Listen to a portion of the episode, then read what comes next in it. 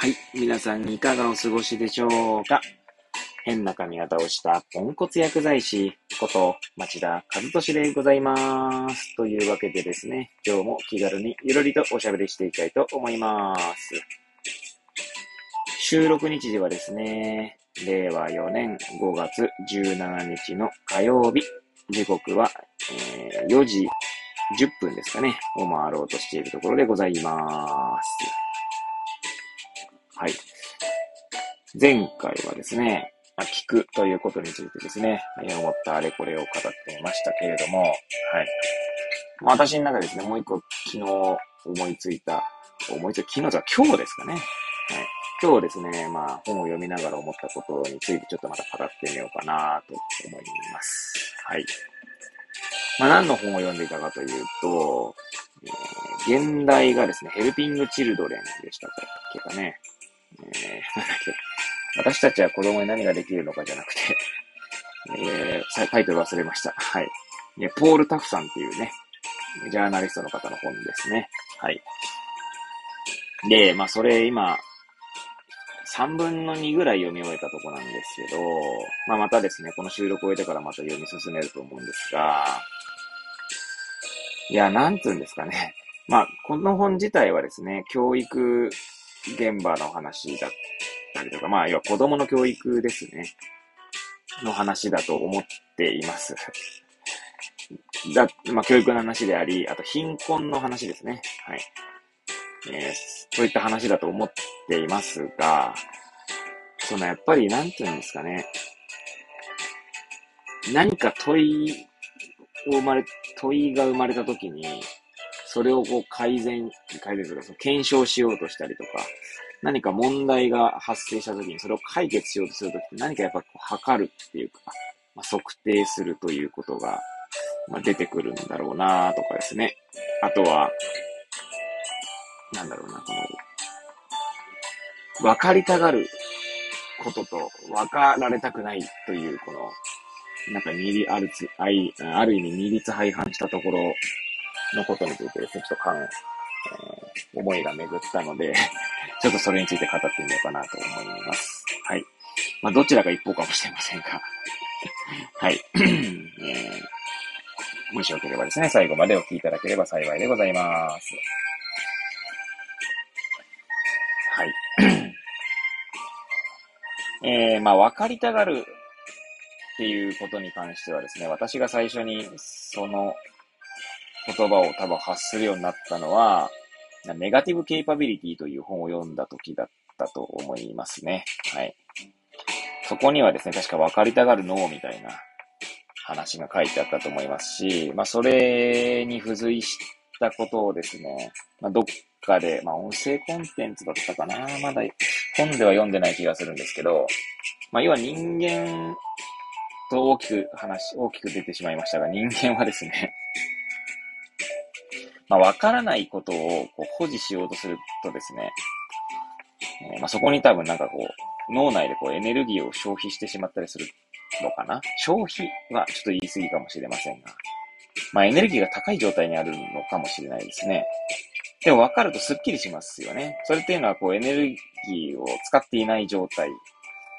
まあこれが、すいません、学術的な裏付けが全く私の中でですよ。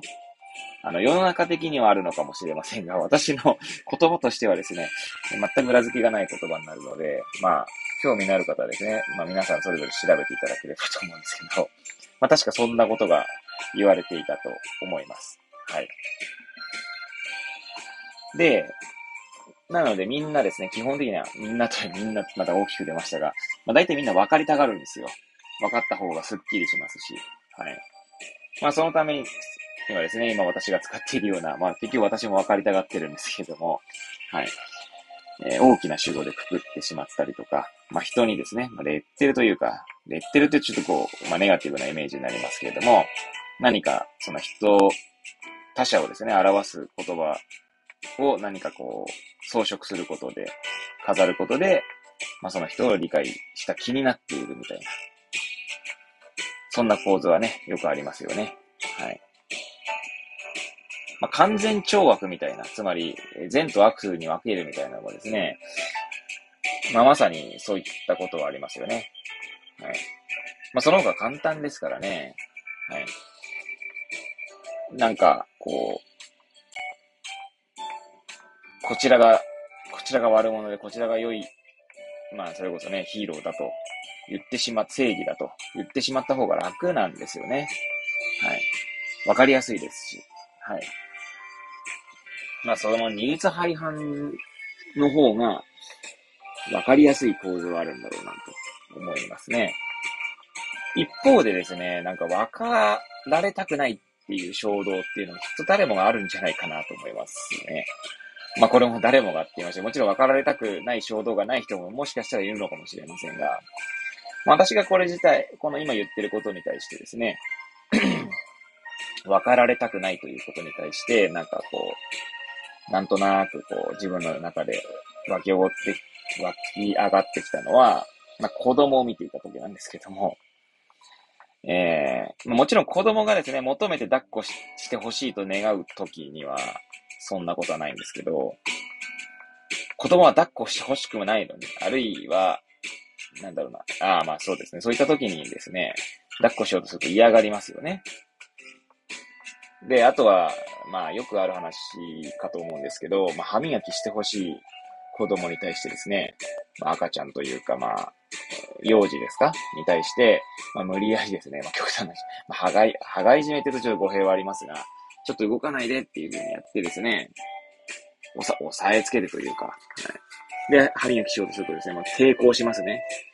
やっぱりこう、自分の意思に反してですね、抑えたがられ、抑え、いや、抑えられるっていう行為は、すごいストレスがあるんだと思うんですよね。まあ、それをしてしまったら私